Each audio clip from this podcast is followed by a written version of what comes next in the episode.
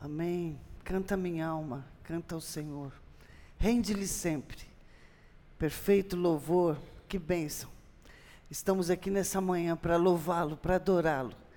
É, nós, a nossa reunião de domingo é para isso, para adorar. Esse púlpito é só para adorar Jesus. Adorar Jesus e meditar na Sua palavra. Muito bom estarmos aqui. Graça e paz de Jesus. Bom dia para todos. Nessa manhã eu gostaria de conversar um pouco, refletir um pouco sobre nós sermos construtores de pontes. Como é bom nós sermos construtores de pontes e não de muros. Nós vivemos dias onde está cheio de muro por aí, muito muro. É fácil construir muro, é muito fácil.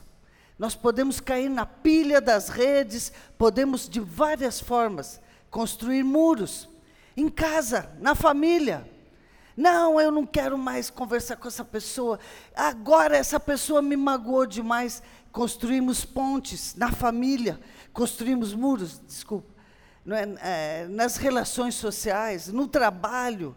E às vezes você decide assim: bom, aqui no trabalho eu vou fazer só a minha parte, eu não quero mais saber de conversar muito com esse, com aquele. E vamos construindo muros. E vamos eh, nos separando. E às vezes há casamentos que estão vivendo um verdadeiro muro.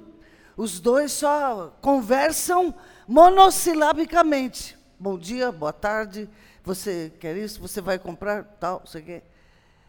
que nessa manhã o Espírito de Deus fale ao nosso coração: Senhor, quero ser construtor, construtora de pontes. Que cada um de nós possa dizer nessa manhã: Senhor, ajuda-me a encontrar a minha ponte de amor, a minha forma de se comunicar, a minha forma de conviver, sendo o que o Senhor quer que eu seja, fazendo o que o Senhor quer que eu faça, neste mundo, sendo ponte, sendo ponte de amor. Não é?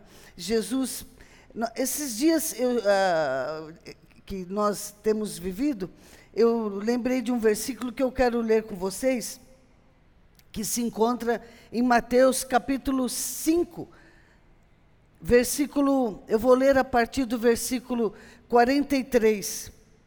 Eu vou ler na Bíblia a mensagem. Vocês conhecem a antiga lei?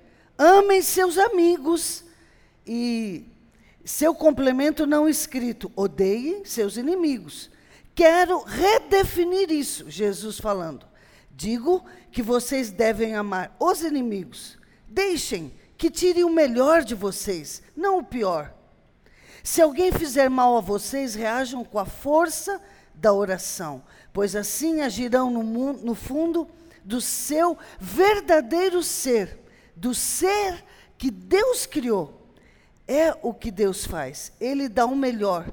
O sol que aquece a chuva, que traz vida a todos sem distinção, os bons e os maus, os simpáticos e os antipáticos. Se tudo que vocês fazem é amar apenas quem é amável, que recompensa esperam receber? Qualquer um pode fazer isso. Querem uma medalha por cumprimentar apenas os que são simpáticos com vocês? Eu gostei demais dessa tradução. Você quer uma medalha, fofo, que você só ama quem te ama, né? Qualquer pecador desqualificado age assim. Resumindo, o que quero dizer é: cresçam. Vocês são súditos do reino. Tratem de viver como tais. Assumam sua identidade criada por Deus. Sejam generosos uns para com os outros pois Deus age assim com vocês. Ah, na, na versão da NVI diz assim: se você quer ser filho de Deus, faça favor, age assim. Lá nas bem-aventuranças, você virar uma página para trás, em Mateus 5,9, nas bem-aventuranças diz assim: Bem-aventurados os pacificadores, porque serão chamados filhos de Deus. Teve uma vez que esse texto caiu para mim como um punhal no meu peito. falei, meu Deus, eu quero ser tua filha. Meu Deus, tem misericórdia de mim. Para que sejais chamados filhos de Deus. Sabe, gente, dias difíceis, realmente, nós vivemos. Eu, eu tenho me lembrado muito do período que eu vivi na guerra. É diferente, eu sei. A polarização é diferente, a, a violência é diferente, situações diferentes, mas tem um fundo muito parecido. Nós vivíamos assim, grande parte da minha cidade, eu vivia na segunda cidade do país, o Ambo, e essa cidade era a cidade do líder da guerrilha. A cidade predominantemente torcia pela guerrilha. Muita gente era a favor do governo. O governo era apoiado pela antiga União Soviética. Onde eu morava era um regime marxista-leninista.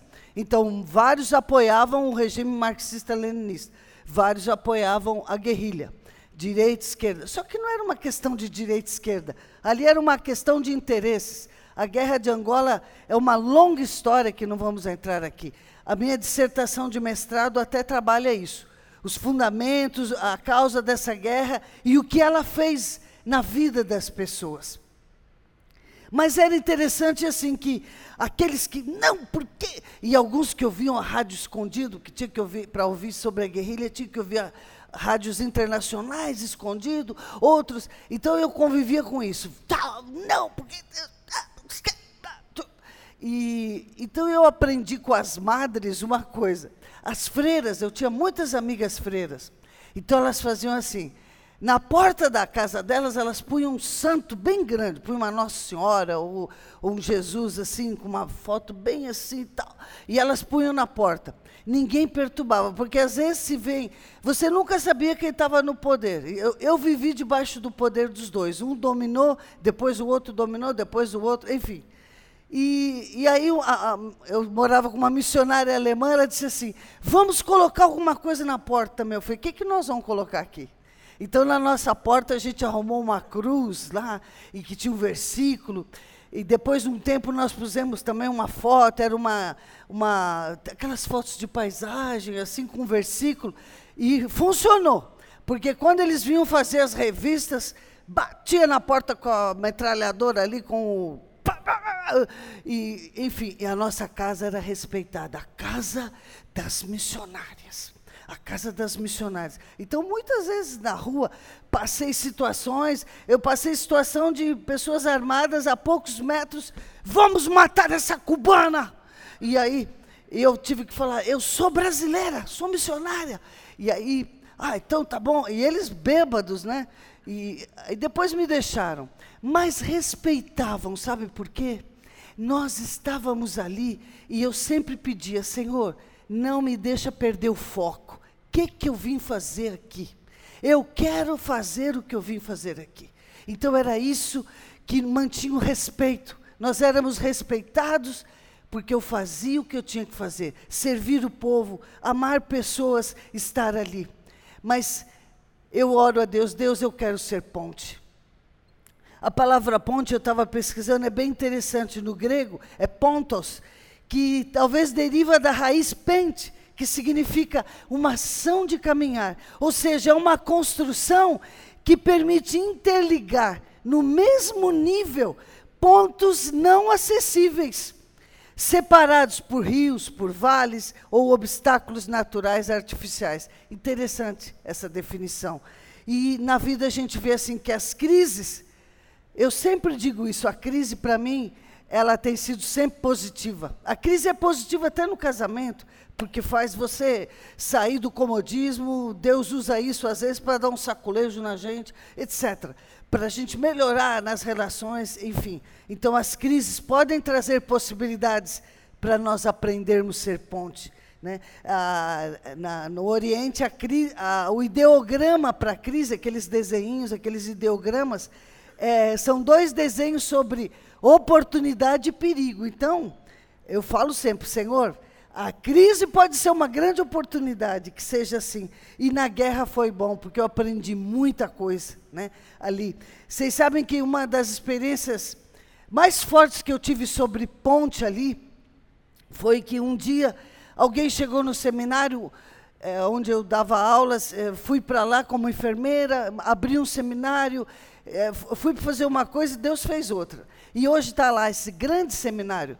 E alguém chegou e falou assim: fecharam o projeto Tabita. Era um projeto que tínhamos com mulheres, que nós é, era tipo uma cooperativa que a outra missionária alemã que coordenava.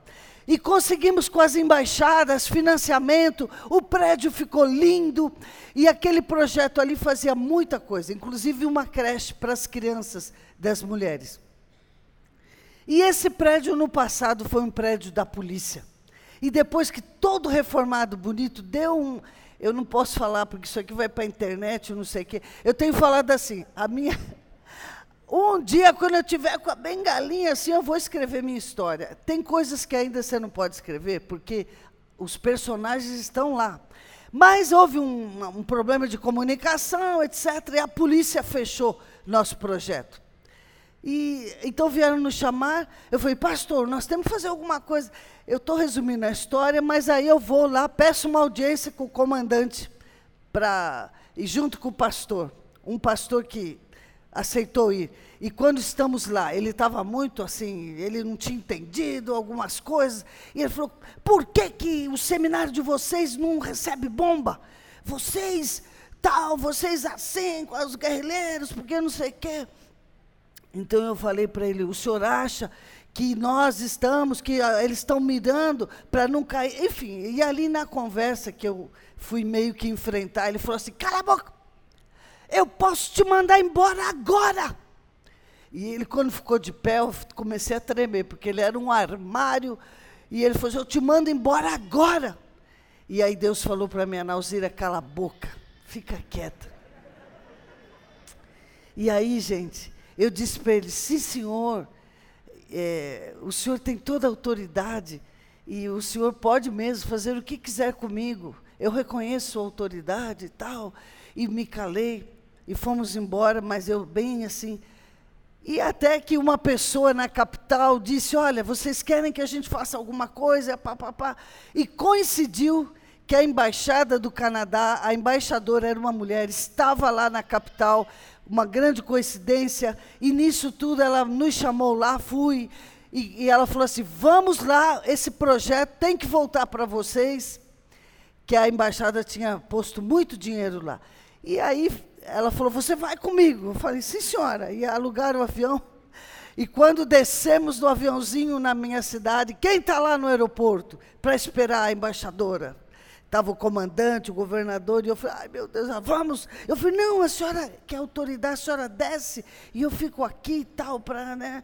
E aí eu depois eu desci meio escondida, ela foi primeiro e eles foram. Bom, resumo, o projeto abriu no mesmo dia. Não, foi um engano e tal é, queriam recuperar porque o prédio estava bonito. Mas depois disso ficou aquele clima, sabe? E eu orava, meu Deus, será que vão fazer alguma coisa? Eu vou embora ou, é, enfim. E aí tinha, nós tínhamos um trabalho na cadeia. Os 17 anos que eu estive lá, trabalhamos na cadeia. E na cadeia era um trabalho muito lindo e tal, e eu fazia festas, eu chamava as organizações, eu chamava Nações Unidas, todo mundo. E para cada um eu fazia um pedido, oh, traz um bolinho, traz não sei o quê. E todo mundo trazia, fazíamos aquelas festas lá. E numa das festas de Natal, o comandante vem. Aí eu falei para uma das minhas alunas, Ih, como diz a turma aí, sujou. Você tal, vai você lá cumprimentar ele. E eu fingia que estou limpando o chão aqui e tal, não sei o quê. Então, aí a minha aluna, pois não, majestade, o comandante, não sei o quê e tal. E ele entrou vendo tudo aquilo, e esse trabalho foi crescendo, ficou muito famoso. E o projeto na cadeia era tão famoso que nós fizemos um pedido para a ONU para construir uma escola para os presos. E foi financiado, conseguimos muito dinheiro, foi construída uma escola dentro do presídio, que se tornou referência. Os direitos humanos diziam assim, Nauzira, esse projeto só tem aqui, é uma referência. E era uma coisa linda e tal. E passou um tempo, aí um dia no seminário, estou lá, aí chegou um aluno, missionária, missionária. E ele desesperado, apavorado, tipo assim, você vai ser presa. Parou na porta do seminário aqueles carros do exército, aqueles pá, pá, e descendo todos de metralhador, os seguranças, não sei o quê, e ele, o, o comandante. Aí desceu e vem vindo, entrando no seminário. Aí os alunos tudo assim. Eu também estava um pouco receosa, falei, meu Deus, o que, que vai acontecer aqui? Ele entrou e chegou assim, eu fui na porta receber, junto com o outro diretor, e ele falou assim, missionária, eu vim aqui para agradecer a você. Eu vim aqui porque eu estou indo embora, eu sou o novo comandante nacional, mas vim aqui agradecer tudo que vocês fazem por essa cidade tudo que vocês fizeram naquela cadeia. Porque esse projeto aí é que me. É, eu não sei explicar a palavra, que deu. As, a, que fez ele receber essa patente. É, deu mais confiança. E ele contando ali para mim. Eu falei, ah, tal. E ele falou, vamos tirar uma foto? Ainda tiramos fotografia. Então, é maravilhoso. Como Deus é, pode agir. Então, eu nunca esqueci aquilo da, daquela amizade, daquela situação, o que Deus preparou ali, não é? E o nosso posicionamento na cidade, então, era decisivo, sabe? Para superar obstáculos, romper muros, porque eles sabiam assim: eu trabalho para o povo, eu estou servindo o povo. E esse comandante era do regime marxista. Olha só o que vai acontecer daqui a pouco. Aí, então, era assim. Ah, não tinha isso, esse aqui é marxista, aquele ali é não sei o quê. Então, porque o nosso grande exemplo, gente, é Jesus, não é? Jesus foi essa ponte que nos que voltou a nos ligar com o Pai. Nós estávamos longe, a Bíblia diz. Efésios diz que você estava longe. Nós estávamos sem Deus, sem esperança. Mas hoje temos essa esperança porque Jesus morreu por nós, não é? Lá em 2 Coríntios 5:19 a Bíblia diz que Deus estava em Cristo reconciliando o mundo consigo mesmo. E aí ele confiou para você, para mim, essa mensagem da reconciliação. Então a Bíblia diz que nós somos embaixadores. Olha que coisa linda. Você é ponte, você é embaixadora, você é embaixador. Eu falo sempre isso para Deus, Deus que lindo. Já me aconteceu vezes de alguém achar, essa aqui é autoridade. Eu falei, não, eu sou autoridade, sim, sou ministra, sou embaixadora. Né? E muitas vezes na guerra, em situações assim, eu consegui passar falando, ministra, tal, e pode passar. Né? Então, gente, nós somos embaixadores de Cristo. A Bíblia diz, como se Deus estivesse fazendo o seu apelo pelo nosso intermédio. Somos, então, diplomatas de Jesus. Somos ponte. Somos ponte, não é? Precisamos construir essas pontes, trabalhar por uma cultura, gente, uma cultura de fronteira, uma cultura de conexões, uma cultura que possa unir, que possa religar, que possa intermediar. Eu, eu tenho falado, Senhor, não quero fazer muro, mais muro do que já tem, mas como ser ponte, não é? Uma cultura de interdependência, uma cultura que trabalhe a favor do interesse do coletivo. E a gente vê nessas situações, é o que eu via lá, o que prevaleceu é o interesse do grupo A ou do grupo B, não é? Mesmo que a gente possa caminhar na contracultura. Ah, esteve aqui, em, aqui na IBAB há alguns anos a Agnes Fury, né? Ah, o nome dela acho que é Fury que fala. Na, se você procurar na internet, tem esse vídeo daquela série Human. Essa série tem um vídeo de um menino, ele se chama Leonard, e ele matou a, a filha dessa senhora, da Agnes. E depois de alguns anos, essa senhora digeriu essa dor, ela digeriu todo esse sofrimento dela, transformando em esperança. Ela começou a se corresponder com ele. E Deus colocou no coração dela muita compaixão, não é? E ela sentiu assim, por meio desse sofrimento, ela também criou grupos de apoio. E é, ela trabalhou com algumas pessoas essa questão da justiça restaurativa, ou seja, né, quando o ofensor, a vítima, os parentes, todos juntos, são sensibilizados e orientados a, analisar a situação de diversos lados. É, então, é, hoje a gente ouve falar menos sobre isso, não é? mas é tão importante. E eu fico pensando o que levou essa mulher a perdoar o assassino da sua filha, não é? E ela fala assim: é o respeito pela história dele. Não é? Ele é, teve uma história que amor era espancar, amor era bater. E então ela fala assim, o respeito pela história dele, porque Cristo morreu por ele também. Ele é a imagem e semelhança de Deus. Tem um antropólogo que eu, que eu gosto muito, que é uma referência para mim, ele pesquisa muito essa questão de técnicas de negociação que são úteis na diplomacia e na vida privada. E ele fala muito isso, que tantos anos trabalhando com negociação pelo mundo, ele é chamado para negociações entre países, situações de conflito, e ele fala assim: a, a, a grande sacada, né, nós precisamos desenvolver a habilidade de nos colocar no lugar do outro habilidade de se colocar no lugar do outro, entender o que, que o outro quer falar, está sentindo que é um interesse não declarado muitas vezes. Né? Ele fala, é preciso aprender a ouvir. E ele diz assim, que os melhores negociadores, não é quem fala, é quem ouve, quem sabe escutar. Não é? E ele diz assim, mas nós somos focados muito em nós mesmos, né? A gente é muito autocentrado, não é, gente? Então ele diz que essa dificuldade de lidar com o outro isso a psicologia já fala muito. É porque eu também sou mal resolvido, não consigo, enfim. Então, ah, ele diz assim: nós deveríamos inventar uma fórmula de convivência, não é? Que todos poderiam se beneficiar. E ele fala: o que é vencer? né, num relacionamento, fala, ah, sempre sou eu que me humilho, sempre sou eu que peço perdão, sempre. Né? Então ele fala, o que é vencer? Não é? Colossenses 3 fala assim: suportai-vos no sentido de estarmos juntos, suportai-vos, perdoai-vos uns aos outros, como Cristo vos perdoou, não é? 1 Pedro, o texto de 1 Pedro, eu, uh, eu vou ler aqui o de 1 Pedro capítulo 4, verso 8, olha que lindo, a Bíblia diz assim: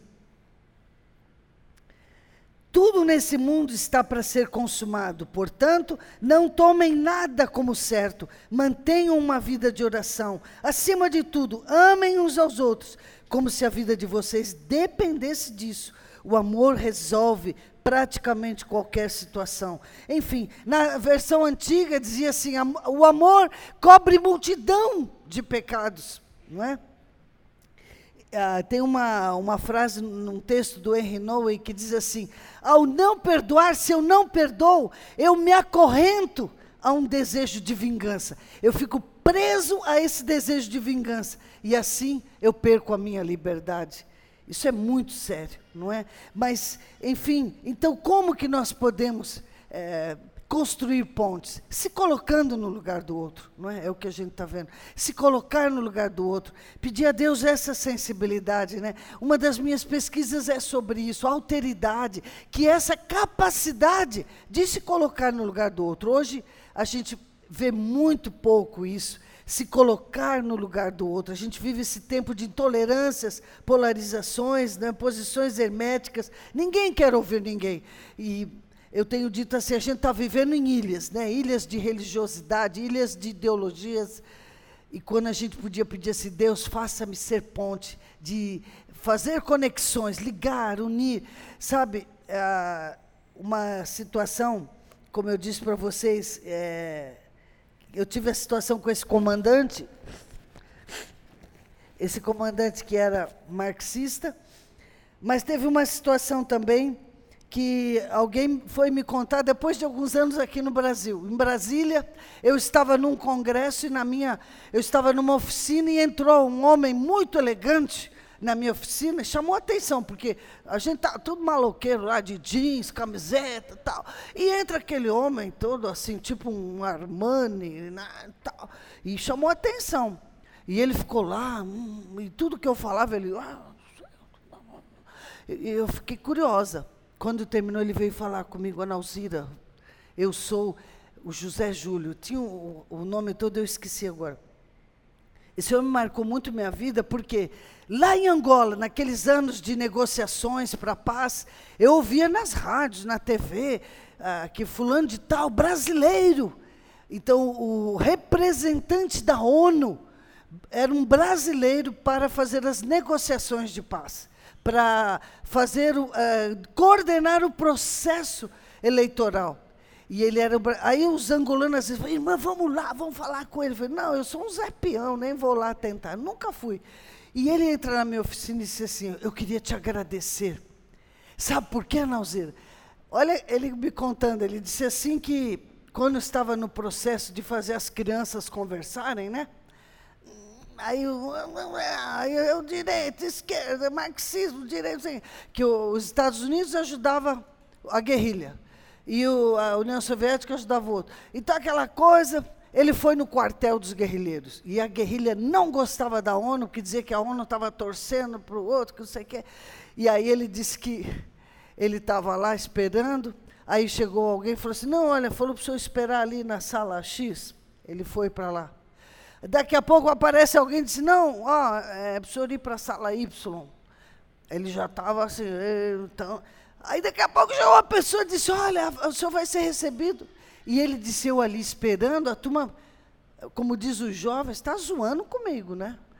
é, que que é isso? Eu sou um representante da ONU, os caras estão brincando comigo. E ele ficou nervoso. Ele disse que abriu a pasta, estava lendo, pegou o um Novo Testamento, e ele disse que passou um militar todo é, patenteado. E esse militar passou e falou assim: Você é cristão? Ele, é, sou, sou, sou cristão. O senhor conhece a Nauzira? Aí ele falou assim: Conheço. Ele falou, ah, porque o senhor não falou logo? Vamos lá, tal, né? E ele me contou isso agradecendo. Ele falou, Nauzira, não me respeitaram por ser Nações Unidas, mas quando eu falei teu nome foi, foi senha. e ele disse assim, e eu uma vez fui num jantar e, na casa do ministro do interior, já ao lado marxista. Aí o ministro do interior, o senhor conhece a missionária brasileira, a Nauzira, que está aqui? Ah, sim. Então, olha, ela faz um trabalho e tal. Era assim, eu achei interessante ele contando isso. A gente caminhava ali e convivendo com essas situações, fui respeitada por todo mundo, porque eu estava fazendo o que eu tinha que fazer. Eu sou uma embaixadora de Jesus aqui. É isso que eu falava. Lucas 6,36, Jesus fala assim: imitem o Pai Celeste, vamos ser misericordiosos como Ele é. Tem um livro do Roman Kisnari que ele fala assim: uh, esse livro, uh, o livro se chama O Poder da Empatia, não é? Que é essa arte também de se colocar no lugar do outro. E ele, esse texto fala do poder da empatia para enfrentar crises. E ele fala assim: como que uma força coletiva pode alterar os contornos da paisagem, tanto social, política, e como a gente pode aplicar isso até nas relações nossas, particulares, pessoais, etc. Não é? Mas Jesus diz assim, quando nós pensamos, se colocar no lugar do outro, amarás, Senhor teu Deus, de todo o teu coração, todo o teu entendimento, e amarás teu próximo como a ti mesmo. Né? Ah, outro dia, vendo uma pessoa crente, né? Crente falou assim, ah, bem feito para a Ucrânia. Eu falei, que bênção, né? Jesus também falaria isso, é. Tal. É, e ama o teu próximo como a ti mesmo, imagem de, e semelhança de Deus, não é? Se colocar no lugar do outro, porque o outro é você mesmo.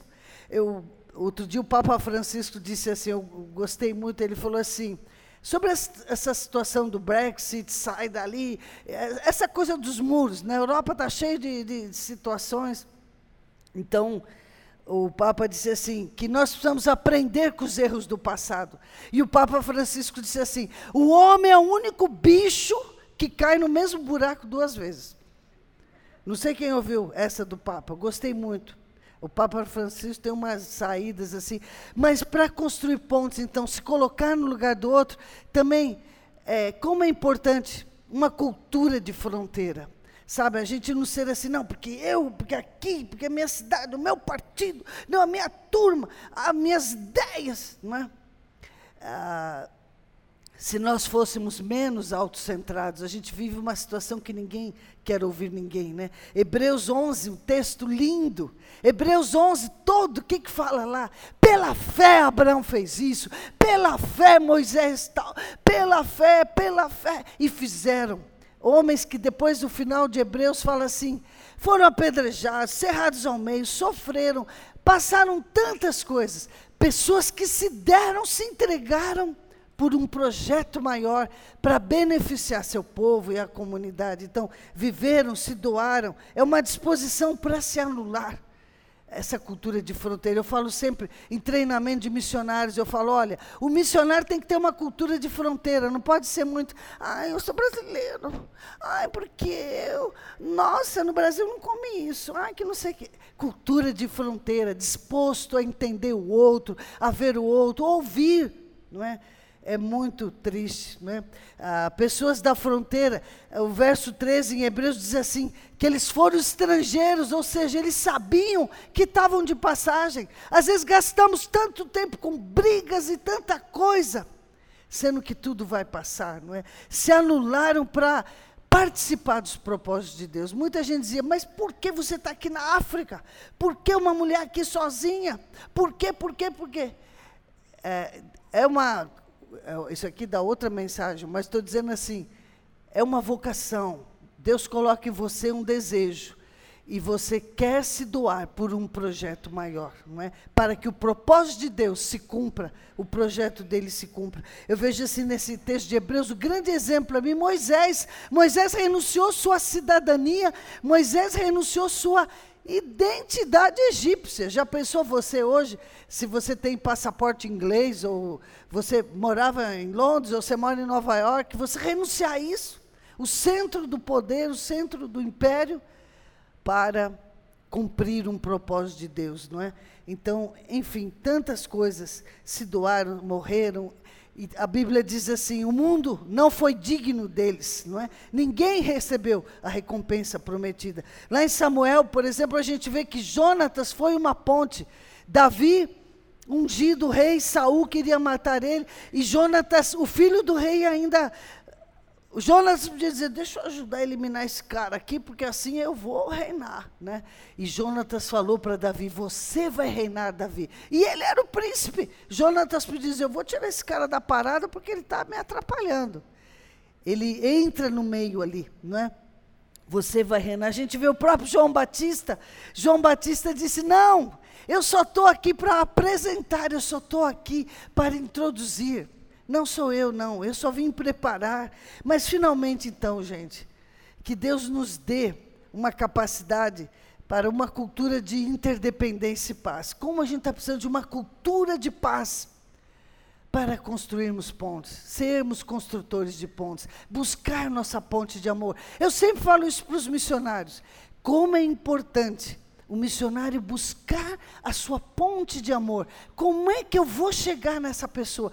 Como eu vou chegar nessa cultura? A minha ponte de amor. Abigail, uma mulher que se arriscou, entrou na frente e falou: Davi, não faz isso.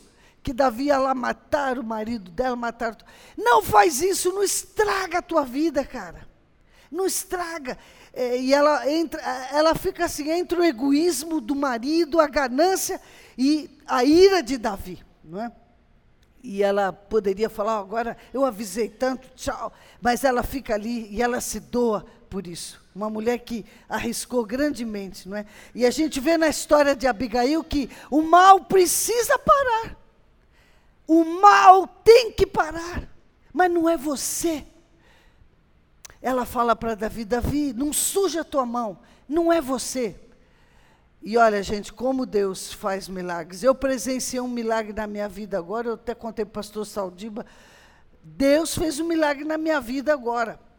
É, recente, foi o maior desafio da minha vida. E eu consegui me comunicar na Inglaterra e deixar a palavra ali. É, mas isso é outra história. Estou falando assim que Deus pode fazer milagres. A oração tem poder. Amém, gente? A oração tem poder.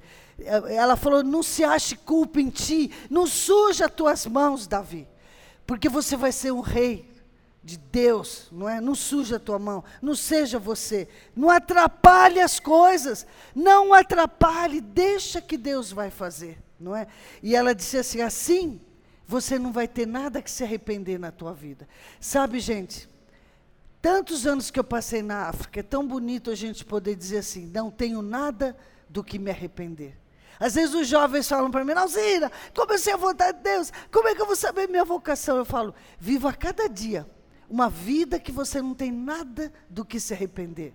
Que aí nesse meio da obediência aí vai rolar o que Deus está direcionando para você, não é? Então Abigail foi uma ponte e impediu Davi de fazer uma grande besteira, não é? Então nós podemos, gente, construir pontes, é, fazer conexões, promover parcerias, alavancar pessoas, catapultar pessoas, ser pontes, não é? E essa semana, orem por mim, estou indo para Angola. Essa semana vou para Angola, nós estamos com um programa de mestrado lá. Comecei um seminário lá, o seminário cresceu, é um grande seminário. E é bonito, viu, gente? Que eu falando aqui, você vai dizer, ah, tal. Mas, quem sabe, uma hora eu te mostro as fotos. Coisa linda. E agora tem um programa de mestrado. Então é um coroamento, fechando um ciclo. Estou indo lá. É, estou a, da equipe de coordenação desse programa de mestrado. Pontes, não é? Conexões. Aonde eu comecei minha vida missionária, estou também terminando. Então, unir pessoas, não é, para alcançar objetivos maiores no reino. Então, a ponte é o lugar de passagem, é transitório e a sua vocação é unir. Deixe o Espírito usar você. Eu falo, Senhor, quero ser essa ponte. Quero ser esse canal, quero ser esse veículo. Não é? Ponte é o lugar que só permite essas conexões e unir, facilitar facilitar caminhos. Jesus, com a sua morte, construiu pontes, não é? Que eliminou essa separação nossa, nós já falamos.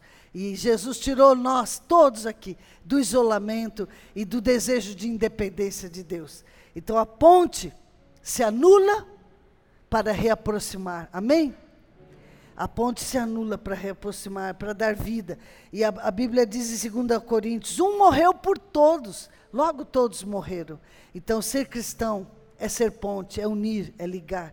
E nessa manhã nós podemos decidir assim: eu quero ser ponte ou eu vou fazer mais um muro? Eu sou mais um muro. E eu tenho falado, Senhor, nem que seja para caminhar na contracultura, na contramão, quero ser ponte. Não quero ser mais um muro não é? E eu quero dizer para você, independentemente dos teus dons espirituais, da sua carreira, é, sua vocação, todos nós somos chamados a participar do que Deus quer fazer, do que Deus está fazendo no mundo. Então, muitas vezes eu também não entendo para onde está caminhando as coisas, mas eu falo assim, Senhor, eu, aonde eu estou, eu quero dar o meu melhor, fazer o meu melhor eu quero fazer o que o Senhor quer que eu faça. Que foi isso que eu fiz na guerra. E eu fui respeitada. Muita história tem ali, muita coisa, não é? Então, a sua vocação pode ser resposta. E eu deixo esse apelo a você. Deixe que o Espírito Santo use você como diplomata. Amém? Eu vou deixar para você uma frase da minha Couto que diz assim: Um homem não é uma margem que apenas existe de um ou outro lado. O homem é uma ponte ligado às diversas margens, não é? Tem uma frase, eu, eu não sei de quem é, é, se é anônima, mas eu gosto de citar, que diz assim que grandes impérios viram pó. Grandes impérios vão virar pó, mas grandes mulheres, grandes homens viram poema. Eu quero virar poema. Amém? Amém? Senhor, quero ser poema, quero ser ponte e a palavra de Deus diz assim para você nessa manhã: passará o céu e a terra, mas as minhas palavras não passarão. Amém? Quero orar por você. E nós podemos pedir nessa manhã, Senhor, usa-me. Eu não entendo muita coisa que está acontecendo. Não entendo. Essa situação na minha família. Se eu contar minha família aqui, você chora também dois anos tanta coisa que já passamos. E saiu de tudo ali. Tem coisas que você fala, não é possível que eu sou dessa família. Não é possível que eu estou nesse país. Tanta, eu não entendo. Mas eu sei que a palavra de Deus não falha.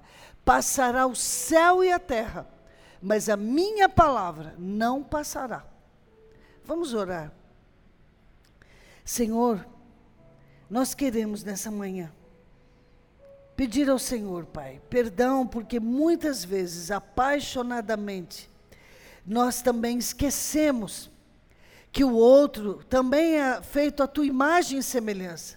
Nós também esquecemos que aquela pessoa que pisa no nosso calo também é teu filho, tua filha. Jesus morreu por essa pessoa também. Pai, ajuda-nos, ó Deus, a manter uma postura tal que nós possamos ser profetas aonde quer que estejamos.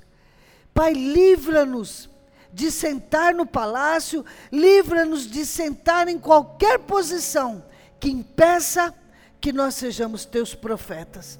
Tem misericórdia de nós. Ajuda-nos, Senhor, a fazer o que temos que fazer, a dar nosso melhor, a ser íntegros, a ser pontes, a unir, a conectar, a ligar, a ouvir pessoas, se colocar no lugar dos outros. Ajuda-nos, Senhor. Espírito Santo de Deus, que nessa manhã o Senhor visite cada um aqui. Que o Senhor visite cada um para que nós sejamos realmente teus embaixadores eu oro, Senhor, para que nessa manhã, cada um de nós possa ser teu diplomata, tua diplomata. Queremos ser, Senhor, teus diplomatas, teus representantes nesse mundo. Ajuda-nos, Senhor, a ser pontes, unir aonde estivermos. Em nome de Jesus, nós te agradecemos. Amém. Amém. Obrigada.